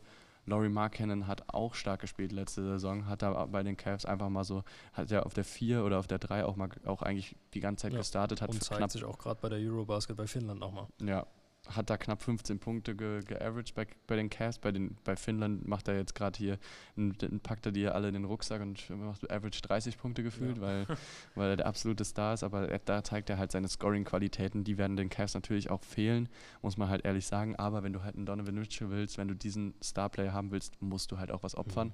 Und allein der Fakt, dass sie eben einen Evan Mobley nicht abgeben mussten, einen Darius Garland nicht abgeben mussten, einen Jared Allen nicht abgeben mussten und eigentlich prinzipiell in Anführungszeichen nur Colin Sexton mit Star-Allüren, sage ich Mhm. jetzt mal, abgegeben haben, der eh hinter Darius Garland jetzt gerade stand vom Ja. Potenzial her. Also da hat das, Ja, den wollten so sie ja wahrscheinlich eh vom, loswerden. Vom Size nochmal ein viel besserer Fit, weil Ja. Sexton und Garland waren so vom Frame gefühlt derselbe Spieler, Colin Sexton vielleicht noch ein bisschen schneller, aber jetzt mit Mitchell und auch gerade, wo wir eben über die Hornets gesprochen haben, Terry Rogier, er ist 28, wir haben den Vertrag schon durchgesprochen, Mitchell ist einfach noch 25, ne? Das vergisst man, ist der ist denn? gefühlt, denkt man, der ist einfach schon so lange in der NBA. Mhm. Aber es lag auch einfach daran, dass er auch, glaube ich, als Rookie halt einfach schon so einen gefestigten äh, Eindruck gemacht hat. Er Ja. war ja mit äh, Ben Simmons, ging es ja darum, wer wird Rookie of the Year. Mhm. Äh, jetzt im Endeffekt muss man sagen, halt, ein, ein Donovan Mitchell hat sich halt viel, natürlich viel besser entwickelt, beziehungsweise ein Ben Simmons, darüber wollen wir gar nicht drüber reden, was der gemacht hat. Müssen wir in der nächsten Folge. ne? Müssen wir nächste Folge leider. ähm, aber ja, auf jeden Fall, wie gesagt, zu dem Mitchell-Trade. Ich würde sagen, beide Teams haben absolut das bekommen, was sie wollten. Ja. Die Cavs geben natürlich, gehen ein Risiko ein, geben ihre Zukunft ein bisschen auf, aber sie haben ja jetzt auch wirklich Mhm. lang genug get getankt, in Ja, du kommst ja Anführungszeichen. gleich zum Roster, also das wird sich schon gelohnt Ja, haben. die haben genug junge Spieler und ja, absolut geil. Ich, jeder hat es gefeiert, glaube ich, mit denen wir auch mit denen wir jetzt auch bei der Eurobasket geredet Ja. haben. Keiner hat so gesagt, ey, boah, richtig schlecht für die Cavs oder richtig schlecht für die Jazz. Einfach ein absolut geiler Trade. Und ähm, ja, da bin ich, deswegen bin ich auch sehr excited, dass ich über die Cavs reden darf. Äh, ansonsten, was man noch sagen kann, jetzt in der Offseason hat sich ein bisschen noch was getan. Ähm, ein Rajon Rondo ist jetzt wieder Free Agent. Ein Moses Brown ist eben zu den Clippers gegangen, hast du ja eben Genau. schon drüber geredet. Brauchen sie jetzt nicht unbedingt, weil sie ja einen Jared Allen haben, Eben. Auch ein verkraftbarer Abgang. Ähm, ansonsten ist, sind keine großen Namen gegangen. Gekommen ist noch ein Robin Lopez von den Magic. Wird jetzt keine, keine große Rolle spielen. äh, dann ein Netto von den Wizards und ein Ricky Rubio jetzt wieder zurück von den Pacers sind, also Neto und Rubio sind gefühlt so genau derselbe Spielertyp, beides so, so diese Point Guards, die du so von der Bank mal bringen kannst und die auch äh, schon ein bisschen in die Jahre gekommen sind, aber ja, kann man Für die können Tiefe nimmst du die mit. für die Tiefe können die Cavs die auf jeden Fall gut gebrauchen und Rubio hat ja bei den Cavs sogar auch schon gut funktioniert vorher, heißt, da wissen sie, was sie haben und ist immer noch ja ein sehr starker Spieler, den man als, als Backup für Darius Garland dann da auch noch auf der Bank hat. Ähm, genau, ansonsten haben sie eben Darius Garland re-signed, haben ihm die, die Extension gegeben Und äh, das hat er sich auch absolut verdient über die, die letzte Saison. Ja, einfach, klar. einfach, einfach mal ganz entspannt sich zum All-Star innerhalb von einer Saison katapultiert, kann man wirklich Ja. sagen. Das ist der einzig passende Begriff. Ja, wirklich. Hat richtig Bock gemacht. Ich glaube, jeder war ein bisschen Fan von den Cavs letzte Saison. Äh, die sind im Prinzip das, was man sich so von den Hornets gefühlt erhofft. Nur noch, Mhm. noch viel, jetzt mit noch viel mehr Potenzial. Das, was es Und- werden kann ohne Star-Allium gefühlt, also jetzt auch ohne Ja. Colin Sexton. Ähm, das ist, glaube ich, mit die beste Teamchemie, die du dir vorstellen kannst. Ja, auf jeden Fall. Und man gönnt es halt auch irgendwie den Cavs, dass sie jetzt auch mal ohne LeBron einfach Ja. mal in Richtung Erfolg sich bewegen, was ja vorher nie der Fall war ohne LeBron eigentlich gefühlt. Ähm, und äh, es ist ja auch so eine City, so, so Rust Belt, so ein bisschen Mhm. runtergekommen. Spieler wollen da jetzt wirklich nicht unbedingt hin und nicht die attraktivste Stadt und dann sowas zu sehen, das, das freut jeden NBA-Fan. Ja. Äh, einfach geil, ja. Also wenn man sich den Kader anguckt, ist es auch wirklich, auch letzte Saison noch krasser als bei den Hornets gewesen, wie viele Spieler da eben Double Digits geaveraged haben. Da haben halt wirklich bis auf Isaac Okoro die komplette Starting Five und auch die Bench Double Digits geaveraged. Absolut krank. Und Isaac Okoro war auch knapp dran, der hat da Mhm. 8,8 Punkte geaveraged. Äh, das ist halt wirklich, das ist richtig stark. Ähm, und was da gefehlt hat, ist eben das, worüber wir eben bei den Hornets geredet Mhm. haben. Da fehlt jemand, so dieser Closer, so dieser eine Key-Spieler, der auch wirklich noch mehr raussticht. Und den haben sie jetzt mit Den haben sie jetzt einfach bekommen. Den haben sie bekommen. Also absolut geil und absolut spannend, was da, was da noch passiert. Ähm, wenn man sich die Salary anguckt, gibt es noch etwas, wo man vielleicht äh, drüber reden könnte, ist der Contract von Kevin Love, der eben schon noch seine 30 Millionen knapp jetzt dieses Jahr bekommt. Ist natürlich Ja. viel zu viel, aber muss sagen, letzte Saison war er auch ein wichtiger Spieler für die Cavs, hat auch wieder besser gespielt als die Jahre davor. True. Hat jetzt auch wieder seine, ich habe jetzt mal gerade geguckt, 13,6 Punkte geaveraged immerhin, hat auch oft als Center gespielt ähm, von der Bank und bringt halt super viel Erfahrung mit. Man muss ja sagen, die Starting Five ist ja auch noch absolut jung Ja. und ein Kevin Love ist da auch einfach wichtig in dem Team. Deswegen ist der Contract nicht nur komplett schlecht, aber natürlich immer noch viel zu hoch. Ähm, aber ich glaube, er läuft auch dieses Jahr aus. ne? Ja, dann, dann also hat man jetzt, wo du den großen Contract von Donovan Mitchell hinterher quasi drückst, wenn dieses Jahr Kevin Love ausläuft, bist du ja eigentlich für nächste Saison wieder beruhigt. Das stimmt, das stimmt. Und er hat ja auch viel für die City gemacht. Also die letzten Jahre war er auch ne, ein Er ist geblieben. Piece. Er ist geblieben. Er ist der Einzige, der geblieben ist von der, Ja. von der Big Three mit Kyrie und äh, Ja. LeBron. Nicht mal Und- Tristan Thompson ist noch da. Stimmt. oh mein Gott. Naja, über den wollen wir, dem, dem geben wir hier mal gar keine Gesprächszeit. Ganz schwieriges name Den Tristan Thompson. Aber da wirst du bestimmt bei den Bulls ja auch nochmal drauf eingehen, ne? Danke. Ähm ja, dann ansonsten Jared Allen, der einfach auch absolut krank, also im Prinzip das, was wir über Mitchell Robinson zum Beispiel gesagt haben, er ist einfach die gefühlt die Weiterentwicklung davon. Hm. Er ist so ein starker Defensive Player und hat ja auch eine Wingspan unmenschlich. Ähm, ein Karis LeVert verdient 18 Millionen, sehr viel, ähm, was aber auch dem geschuldet ist, dass er halt einfach davor stark war bei den Pacers und bei den Nets, aber jetzt Ja. letzte Saison irgendwie noch nicht so den Impact gezeigt hat bei den Cavs. Aber jetzt haben sie ja eh einen Donovan Mitchell, jetzt wird ein Karis LeVert eh wahrscheinlich auch von der Bank kommen. Hm. Heißt, dafür ist der Contract leider ein bisschen hoch, Ja. aber ich meine, die Cavs müssten, müssen so ein Risiko halt mal eingehen und für, dafür mussten sie für LeVert ja auch wirklich nicht viel abgeben Ja, jetzt ist letzte okay. Ich Saison. meine, sie haben ja dieses Jahr das Geld, läuft auch nächstes Jahr Genau. aus, wie ich gerade sehe. Klar bekommst du dann für Love und LeVert wahrscheinlich dieses Jahr keine guten Trades mehr hin, weil die Ja. Leute auch wissen, okay, es sind halt Free Agent. Ja, Muss ich jetzt nicht mehr all in gehen, aber für dieses Jahr nimmst du mit. Ich meine, mit dem Kader können sie angreifen und so Spieler bringen dir ja trotzdem. Kevin Love bringt dir die Erfahrung, wenn sie jetzt in Playoff-Run gehen. Ähm, brauchst du auch einen Kevin Love mal von der Bank, einen Karis LeVert. Ist ja auch mal für eine Eruption ganz gut. So, Ja. finde ich trotzdem ganz geil. auf jeden Fall. Und was ich jetzt auch fast vergessen hätte, Jared Allen war ja sogar auch All-Star, ne? Stimmt. Jared Allen und Darius Garland waren vergessen. zusammen bei All-Star. Also auch krank, was, wie der sich entwickelt hat. Die Nets, die werden sich echt zu Tode ärgern, dass sie den für, für einen Apfel und ein Ei weggehen lassen Mhm. haben. Naja, aber die Cavs haben es genau richtig gemacht. Und äh, genau, Karis LeVert jetzt noch zudem vielleicht auch bleibt jetzt auch wichtig, vor allem wo Laurie Mark Markkanen gegangen ist, wird er auch, äh, ist seine Rolle auf jeden Fall auch nochmal wichtiger. Und ja, dann Evan Mobley hat halt natürlich noch einen absolut geilen Vertrag. Er war ja auch einfach nur, er ist ja, ist ja jetzt, kommt jetzt erst in sein zweites Jahr. Er hat im ersten Jahr schon einfach so ein krankes Potenzial gezeigt. Mhm. Vor allem defensiv, was man halt ja wirklich nicht so oft hat, dass Spieler für ihre Defensive am Ende so gehypt werden und trotzdem auch offensiv auch noch stark, kann shooten, kann alles verteidigen, ist athletisch. richtig geiler Typ. Hat vorher auch keiner mit gerechnet eigentlich, glaube ich. Nee. Ähm, dann Null. haben sie noch einen Chaddy Osman, geil von der Bank, auch einen guten Vertrag, der jetzt auch bei der Türkei wieder zeigt, was er drauf hat. Und auch schon sehr lange jetzt dabei ist, auch schon dabei war, als noch LeBron da war. Mhm. Auch, ich glaube, die Fans werden ihn feiern. Ähm, und genau, das, das sieht einfach, äh, sieht top aus, sieht gut aus, tiefes Roster. Da werde ich jetzt gleich nachher bei der, bei der Starting Five natürlich auch noch drauf eingehen.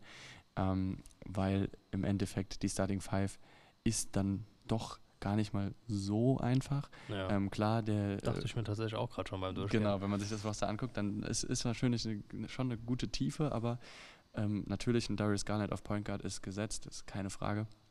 Auf Shooting Guard würde ich sagen, jetzt natürlich auch Donovan Mitchell gesetzt. Mhm. Und da würde ich jetzt, bevor ich weitermache, direkt mal auf ein Thema eingehen, was ich jetzt auch viel gelesen habe, was vielleicht so ein bisschen die Downside von diesem Trade doch sein könnte, dass eben, eben Donovan Mitchell, auch wenn er am Anfang in die Liga kam und jeder dachte, ey, er ist auch ein starker Verteidiger, ähm, hat er das ja über die Jahre jetzt nicht so wirklich gezeigt und war dann im Endeffekt Ja. auch der Grund, warum die Jazz im, immer gefailt haben, dann doch, obwohl sie ja auch ein starkes Roster hatten und jetzt den Rebuild eingeleitet haben. Ähm, und jetzt hat man eben dann doch wieder einen Point Guard und einen Shooting Guard, die beide nicht wirklich gut verteidigen können.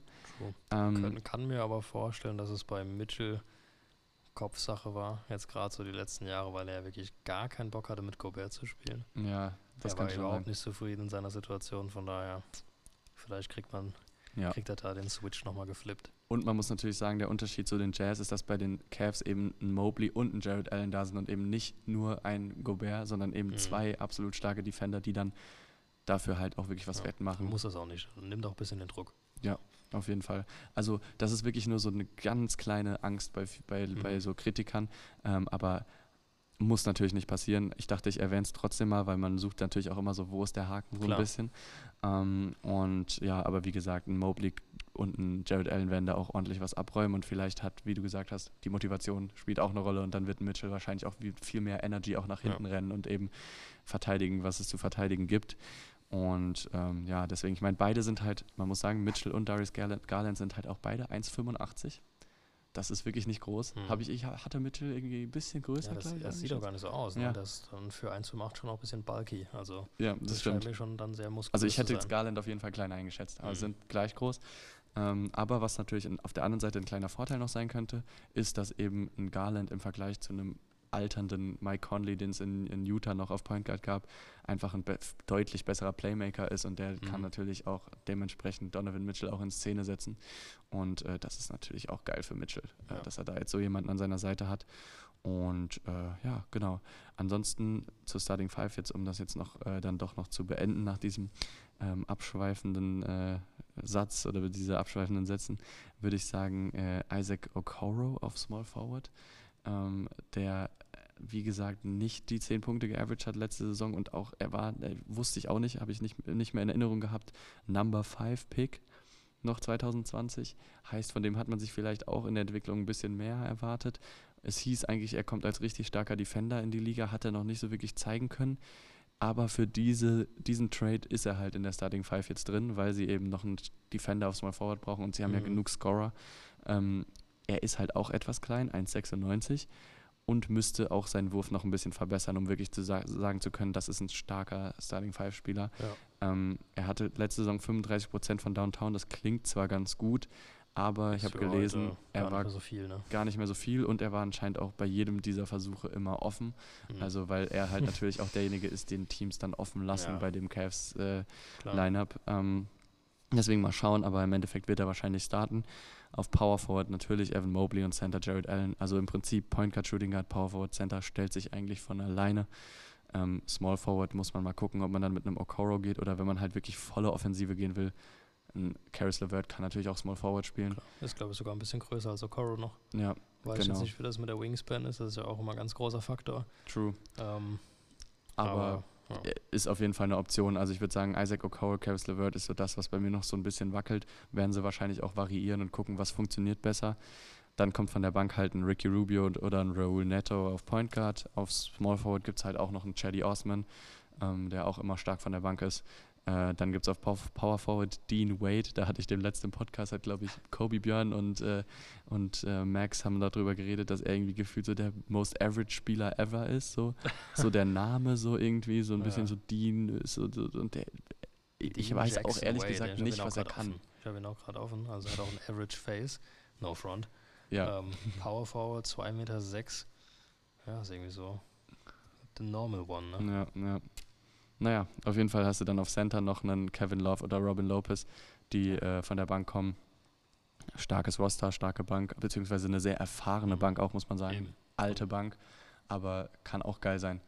Also die sind halt alle mit allen Wassern gewaschen, so Mhm. sage ich jetzt Ja, mal. Robin Lope Lopez bringt auch immer eine geile Energy als Ja. Fire, den Typ. Ja. Hat ja auch drei Jahre, glaube ich, von 2016 bis 2019, als Derrick Rose dann von den Bulls getradet wurde, kam ja, ich meine, Lopez in dem Trade zu den Bulls, hat er auch drei Jahre dort gespielt und klar, es ist kein großer Name, aber das ist einfach ein cooler Junge.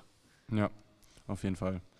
Gut, und wie immer abschließend kann man sich natürlich auch noch die Future Picks angucken. Da haben sie, wie wir jetzt äh, mitbekommen haben, auch einiges jetzt abgegeben. Mhm. Äh, da bleibt dann nicht mehr so viel. Äh, die haben wirklich dann jetzt in der Zukunft nur noch eigene Picks und 2023 sogar gar keinen mehr, äh, weil sie den bei dem Levert Trade an Indiana an, abgegeben haben. Heißt, nächstes Jahr pickt Mhm. Indiana für die Cavs, was jetzt aber auch nicht für die Pacers jetzt nicht Ja. unbedingt so gut sein wird, weil die Cavs wahrscheinlich eine der besten Teams oder im, im Osten sein werden. Was irgendwie krass ist, das so auszusprechen, aber Mhm. So auch gerade so in der Reihenfolge Hawks und Cavs, so die besten Teams im Osten. What happened? So. so, also der Osten ist generell nächste Ja. Saison sehr stark. Also muss man halt einfach mal sagen, da kommen ja auch noch so Teams wie die Sixers Mhm. auf uns zu, die Bucks, die Celtics, die einfach auch absolut krank letzte Saison war und sich noch verstärkt haben. Und es sind so gute, große, tiefe Teams mit so wenig Superstars. Genau. Und auch so wenig Superstars wie LeBron und Durant und Kyrie, die so negativ auffallen. Ja. Also LeBron fällt jetzt nicht so mega negativ Ja. auf, aber hat immer so ein bisschen Beigeschmack seine ähm, Statements. Und auch AD und ach, ich weiß nicht, der Westen ist irgendwie Ja, komisch. also ich bin auch absoluter Fan vom Osten jetzt eher, Ja. muss ich sagen. Sowieso schon von den Teams her haben irgendwie einfach auch mehr Sympathie irgendwie für mich da in der Also wird Hinsicht. wirklich spannend, wer sich da den zweiten Platz nach den Bulls holt in der Conference. Habe ich auch gerade drüber nachgedacht. Mir ist so eingefallen, ah, die Bulls gibt es ja auch noch. Ja, ja. Ja, das wird, also die Bulls haben es nicht leicht, sagen wir es mal so. Ähm, aber da werden wir auch noch mal drüber reden und vor allem du wirst wahrscheinlich dich da auch ordentlich reinfuchsen, kann ich Safe. mir vorstellen. Die Folge wird lang. Die Folge wird sehr lang, da könnt ihr euch schon mal drauf freuen. ich meine, zum Glück sind unsere Folgen ja ansonsten auch immer sehr Ja. kurz. Immer ganz Dann kurz, kann man knapp auch- unter zwei Stunden. Also da kann ja, muss man auf jeden Fall den ganzen Tag nichts vorhaben. Ja, aber wenn man, wenn man vom Teufel spricht, ähm, würde ich sagen, rounden wir jetzt auch die Ich Episode. würde Was tatsächlich noch ganz kurz was einwerfen noch was wollen, einwerfen? weil Okay. ich es gerade gesehen habe. Und zwar haben sie dieses Jahr in der Second Round Isaiah Mobley gedraftet. Das ist einfach, ich habe gerade gegoogelt, ob die related sind. Das ist der äh, ältere Bruder von Evan Mobley. For real? Ja, die sind related. Die äh, hat jetzt momentan einen Two-Way-Contract und ist einfach der ältere Bruder von Oh Evan mein Mobley. Gott, ich habe es sogar gesehen. Er steht Mhm. sogar bei mir auch in der Liste drin, aber ich habe einfach, weil er, er sieht ihm auch, hier ist auch ein Bild bei mir Ja. dabei und er sieht ihm halt einfach null ähnlich. Mhm. 0,0. Also ich habe es jetzt hier, Oder also ich hab, hab bei People Ask auf Google, ich weiß nicht, ob ich dem vertrauen kann, aber hier steht, among those leading that group is Evan Mobley, Isaiah's younger brother, after being selected as the number three pick in the 2021 NBA Draft. Crazy. Okay, auch absolut geil. Nice, dass Ja. du es auf jeden Fall noch eingeworfen hast. Feier ich. Bin ich mal gespannt. Hoffentlich wird er auch vielleicht mal mit Mobley irgendwie auf dem Feld Mhm. stehen. Das Ja, wäre vielleicht natürlich geil. können ja die beiden Brüder eine Championship gewinnen. Oh mein Gott, die Mobley Bros, als Ja. ob es auch nicht genug A Brüder in legend. der NBA gäbe. So. Ne? Also, aber feiere ich natürlich oder feiern wir natürlich beide. Ähm, aber ja, gut, dann äh, würde ich sagen, war es das mal zu it. den, zu den vier Teams, äh, die, wir, die wir hier ähm, wieder analysiert haben für diese, für diese Woche. Aber wir hatten ja euch schon versprochen, es gibt noch eine, diesmal keine so wirklichen News aus der NBA, weil die hatten wir zufälligerweise heute perfekt in die Episode Ja. äh, integriert. Da haben wir einmal natürlich den Harrell-Deal, der jetzt gerade eben noch kam, und der Donovan Mitchell-Trade, den wir jetzt auch ordentlich besprochen haben. Stattdessen haben wir News von uns, persönliche News. Und zwar waren wir ja, wie wir auch angekündigt haben, in der dritten Episode bei der Eurobasket. Das war jetzt am letzten, am letzten, wann waren wir denn da nochmal? Ich bin in den Wochentagen komplett Das durcheinander. war, glaube ich, der 1. September, das müsste ja dann Donnerstag gewesen Das war sein. donnerstags, genau, Donnerstag. Am Donnerstag waren wir da am 1. September zum Eröffnungsspiel Frankreich gegen Deutschland, Deutschland gegen Frankreich umgekehrt. Mhm. Ja, wir sind natürlich die Heimmannschaft ähm, in der Lanxess Arena in Köln. Äh, haben uns da getroffen und äh, wir haben ja schon berichtet, wir haben die Tickets ja gewonnen bei Kobe Björn. Äh, haben wir jetzt auch schon uns mehrfach bedankt, egal ob über Social Media oder über den Podcast. Ich glaube, da das können wir nicht oft genug sagen, Ja. wie, wie, wie viel uns das bedeutet hat und wie nice das einfach auch vom Timing her einfach gepasst hat. Und äh, ja, zur Experience, äh, was würdest du sagen? Wie war's? Wie hat es dir gefallen? Was? Ja, es war unbeschreiblich, möchte ich schon fast sagen. Es war ja für mich jetzt so die erste Chance, auch mal NBA-Spieler in live zu sehen, das allererste Mal. Und es ist einfach ein ganz anderes Feeling, diese Menschen, die du vorher, ich meine, wir sind ja alles irgendwo auch Zocker und dann verbindest du auch so unterbewusst diese Fußballspieler und Basketballspieler immer mit so einer Figur aus einem Game und die dann so wirklich zu sehen, wie die quasi dasselbe machen wie du auf dem Sportplatz, einfach nur ballen und diesen Ball in diesen Korb werfen und einfach zu sehen, dass das ganz normale Menschen sind, ist so surreal.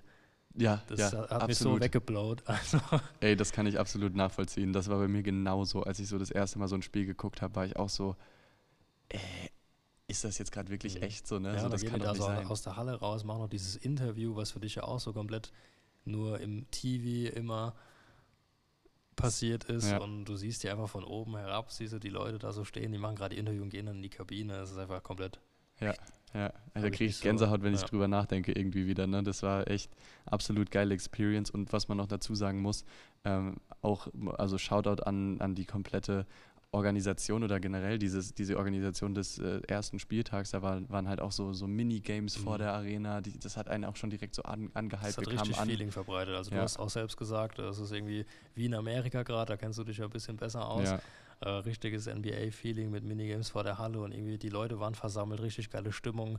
Es wurde auch gut Stimmung gemacht von den Ja. Leuten, die die Minigames veranstaltet haben. Wir haben auch selbst bei einem mitgemacht, hat richtig Bock gemacht. mega, ja. Und äh, der Ansturm war auch riesig. Also dafür, dass Basketball ja in Deutschland doch eher ein kleinerer Sport ist, ähm, hat sich gefühlt an der Lanxess Arena die komplette Community versammelt. Ja. Also die Schlange ging gefühlt bis Ende Köln. Ja, Und äh, die Gespräche, das, was man so aus der Schule kennt, wenn man so mit seinen drei, vier Homies auf, äh, auf der Bank gehockt hat und so über sein NBA-Thema geredet hat und keiner konnte mitreden, man wurde so komisch angeguckt, da hat jeder über Basketball, jeder über in der Halbzeit des Spiels war ja dieser Donovan Mitchell-Trade.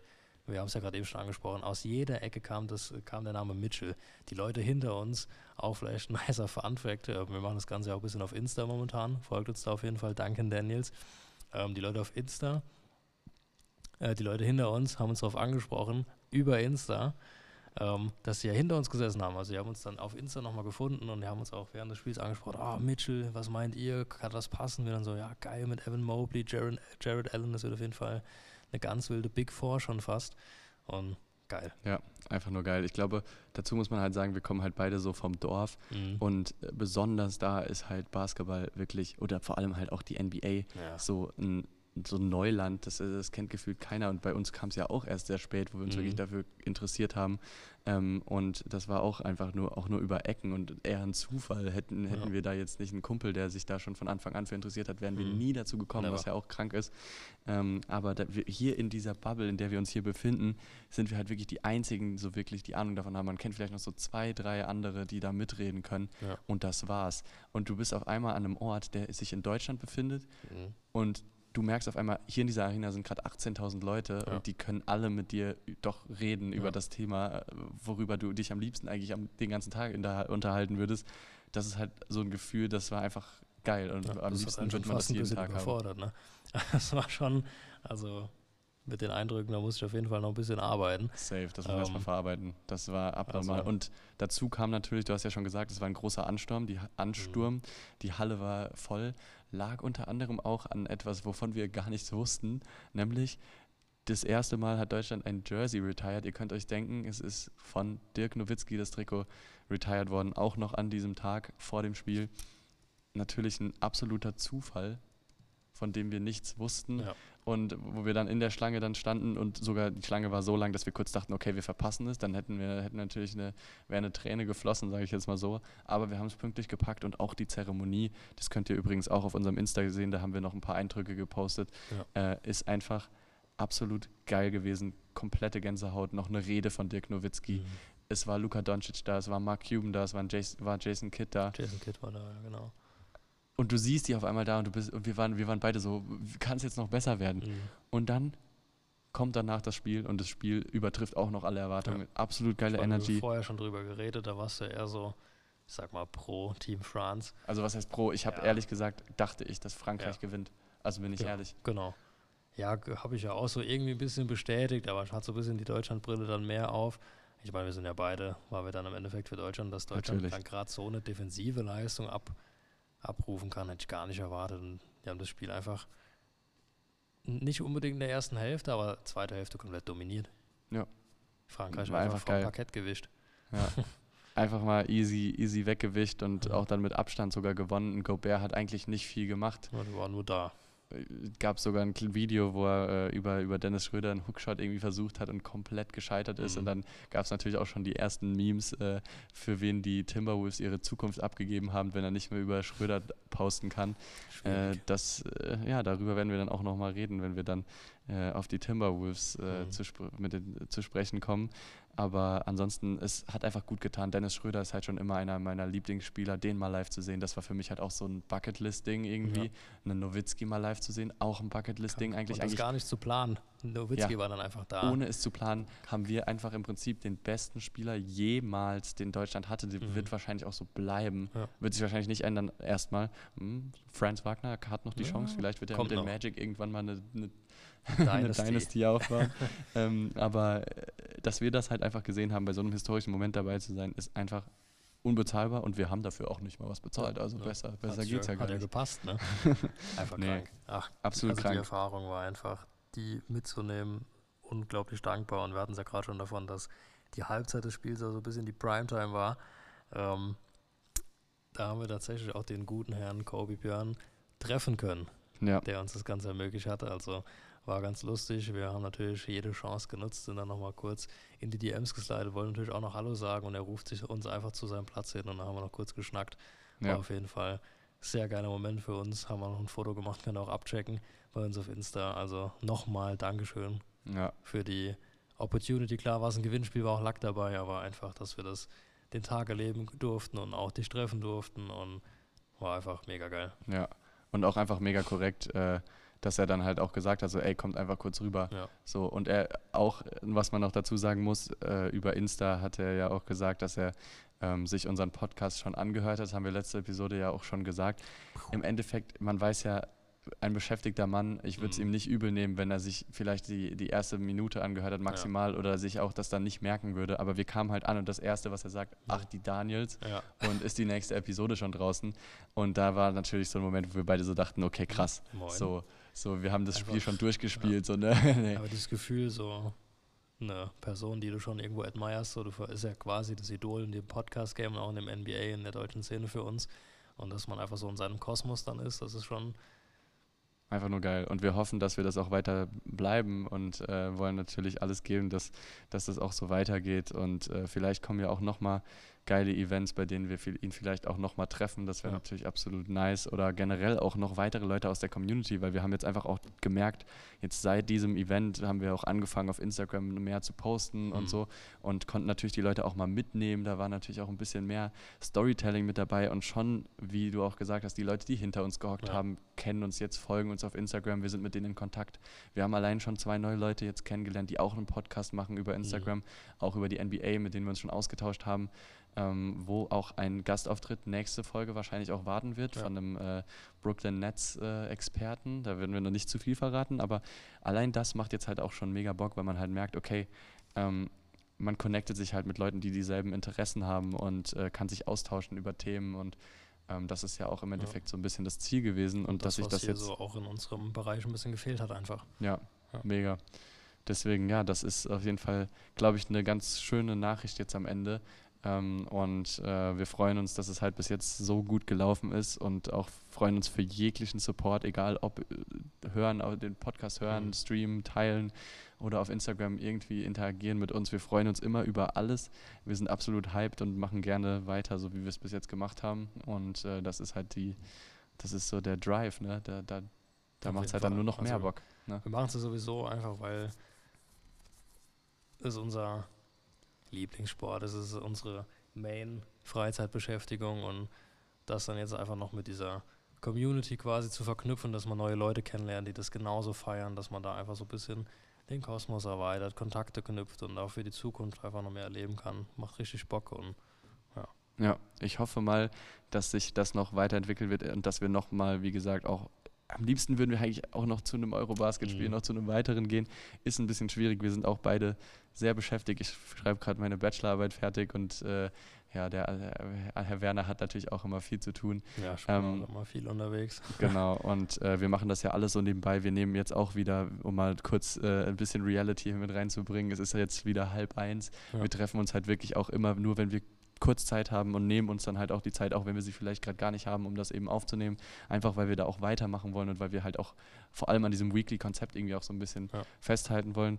Und äh, ja, auch wenn das jetzt mit der Eurobasket wahrscheinlich nicht mehr klappt, gibt es wahrscheinlich noch mehr Opportunities, eventuell, oder ich denke, gehe jetzt eigentlich auch davon aus, ein Trip in die USA, ähm, bei dem wir dann auch mal dann da vor Ort sind. Da haben wir jetzt zufälligerweise auch schon mitbekommen, bekommen, dass Kobe Björn auch in dem Mhm. Zeitraum eventuell auch nach Milwaukee will. Nach Milwaukee, wir wollen nach Chicago, das ist ja auch um die Ecke. Genau. Schon fast ein bisschen creepy, ne? Ja, Also, also, so ein wenn wir ihm da dann wieder, wenn wir ihm da dann wieder begegnen, dann wird es so langsam vielleicht ein bisschen weird. Also wenn du zuhörst, ne, das hier ist, wenn wir, wenn wir uns da treffen, wir sind keine Stalker, das war schon vorher von uns geplant. Genau, wir, nicht. wir waren zuerst dran, ne? Wir haben das schon vor ein paar Wochen recherchiert, ne?